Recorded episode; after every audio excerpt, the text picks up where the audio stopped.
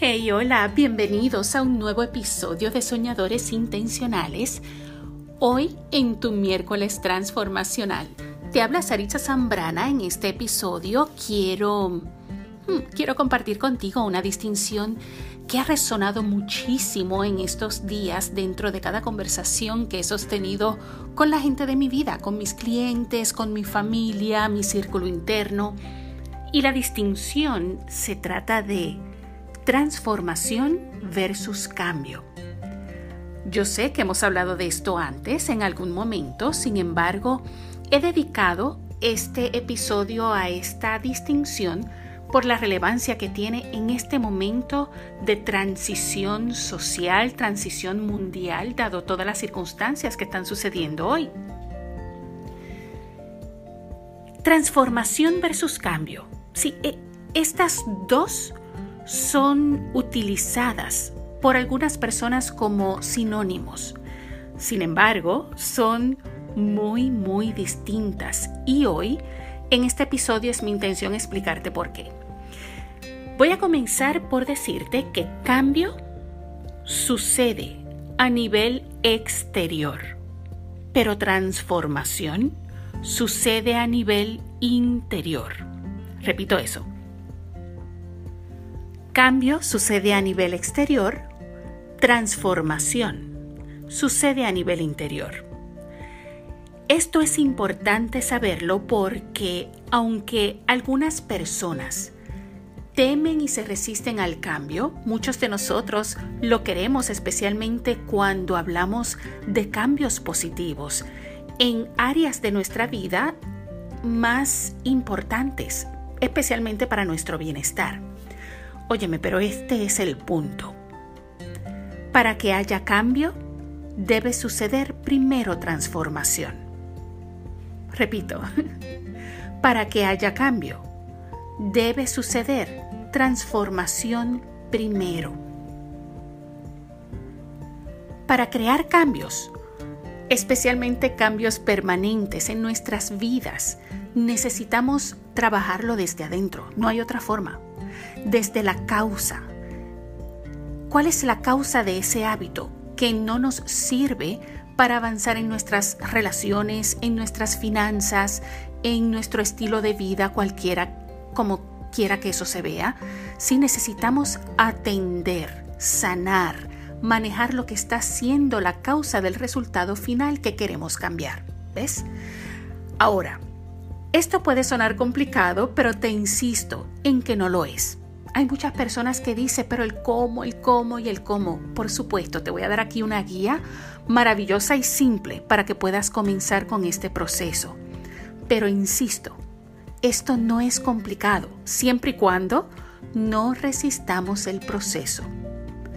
Mientras haya apego a mecanismos y estilos de pensamiento que nos atrasan, más de lo que nos hace avanzar, ¿sí? Crear cambios en nosotros y en nuestros resultados va a ser una tarea poco exitosa. So, necesitas mantenerlo simple, sin dramas. Lo único que necesitas es comprometerte a mantener apertura en el proceso y mantener el enfoque, enfoque en lo que es importante. No te distraigas, no te hagas excusas personales, no, no. Enfócate en lo que es importante para tu vida, tu bienestar, tu felicidad. Ahora, ya sabemos que transformación sucede a nivel interior, lo que significa que todos los mecanismos que necesitamos utilizar para que el cambio se manifieste en nuestros resultados también se manejan a nivel interior. Te vas a enfocar en solo dos cosas y aquí es donde voy con los mecanismos, aquí, es, aquí está el cómo. Te vas a enfocar en solo dos cosas para mantenerlo simple. Número uno, en serio. Haz esto en serio e intégralo de inmediato. Comienza a manejar tus pensamientos. Eso es lo número uno. Y lo sé, hay muchas podcasts, muchos artículos. Ah, muchísima gente está hablando del pensamiento, la buena vibra, pero óyeme, tómalo en serio. Maneja tus pensamientos. No todo el mundo sabe pensar. Pensamos que todo el mundo piensa, pero no todo el mundo piensa efectivamente. Por eso no todo el mundo puede contestar preguntas simples sobre sí mismos o sobre temas generales. ¿Por qué? Porque no nutren su pensamiento, no conocen su estilo de pensamiento. Así que para efectos de transformación personal, para crear un gran impacto en tu vida, maneja tus pensamientos, nútrete. Identifica qué tipo de pensador o pensadora eres. No sé, ¿eres una persona pesimista? Que ve todo lo negativo antes de lo positivo, antes lo bueno, antes de que lo malo, o tal vez eres una persona que ve siempre hacia la posibilidad, que es un eres una pensador, un pensador o pensadora proactiva. Sí es importante que identifiques cómo piensas. ¿Qué tipo de pensador o pensadora eres tú? Y haz todo tu esfuerzo en convertirte en una buena pensadora y en un buen pensador. No puedes tener una vida productiva mientras tu mente se rija por pensamientos limitantes. Invierte tu vida Invierte energía en aumentar la calidad de esos pensamientos, que florezcan, que no importa en la situación que estés, no importa lo que estés manejando, no importa lo que estés experimentando emocionalmente, seas capaz de controlar tu vida a través de tus pensamientos, porque tu mente está adiestrada por ti a pensar bien, a traer lo mejor, a ganar más, porque a nivel de pensamiento. Te mantienes creativa, te mantienes creativo, orientando hacia la posibilidad. So aprende a desarrollar una buena actitud, un buen pensamiento, para que seas imán, imán, imán de muchas opciones ricas, buenas y mejores oportunidades en tu vida. Esa es la número uno, manejar tus pensamientos. Y número dos, ¿okay? son dos estrategias sin simplicísimas. claro, el reto está en la acción, pero es, óyeme, poco a poco, despacio, pero constante. No pospongas el manejar tus pensamientos, no pospongas enfocar en la posibilidad. Comienza a autoconocerte, búscate un jornal, empieza a, a conocerte y a buscar fuentes de buen pensamiento.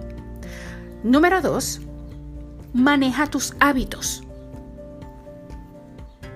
Malos hábitos son el tipo de rutina que defienden tu comodidad y no necesariamente de la mejor manera. Si te hablo del tipo de comodidad que te hace dependiente de algo o de alguien y te convierte en una víctima si ese algo o ese alguien se remueve de tu vida. Imagínate tú. Es el tipo de estancamiento, es el tipo de comodidad que te trae estancamiento, te quita potencial y productividad. Puede, puede traerte una vida promedio, una vida tal vez en calma, pero va a carecer de significado. Además, el que haya calma en tu vida no significa que te sientas en paz. Cuando decidas hacer cambios reales en tu vida, enfócate, enfócate en transformar los hábitos que no están sirviendo a tu bienestar y mucho menos a tu felicidad.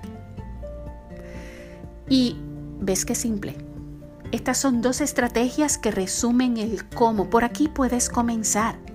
No te compliques con simpleza y compromiso puedes comenzar a crear transformación personal para manifestar cambios en tu realidad. No sobreanalices, no pospongas, actúa. Así que comienza por monitorearte. Vale, maneja tus pensamientos, maneja tus hábitos, tal como te comparto en este episodio, y te vas a encontrar comenzando un maravilloso, un poderoso, un hermoso camino de bienestar.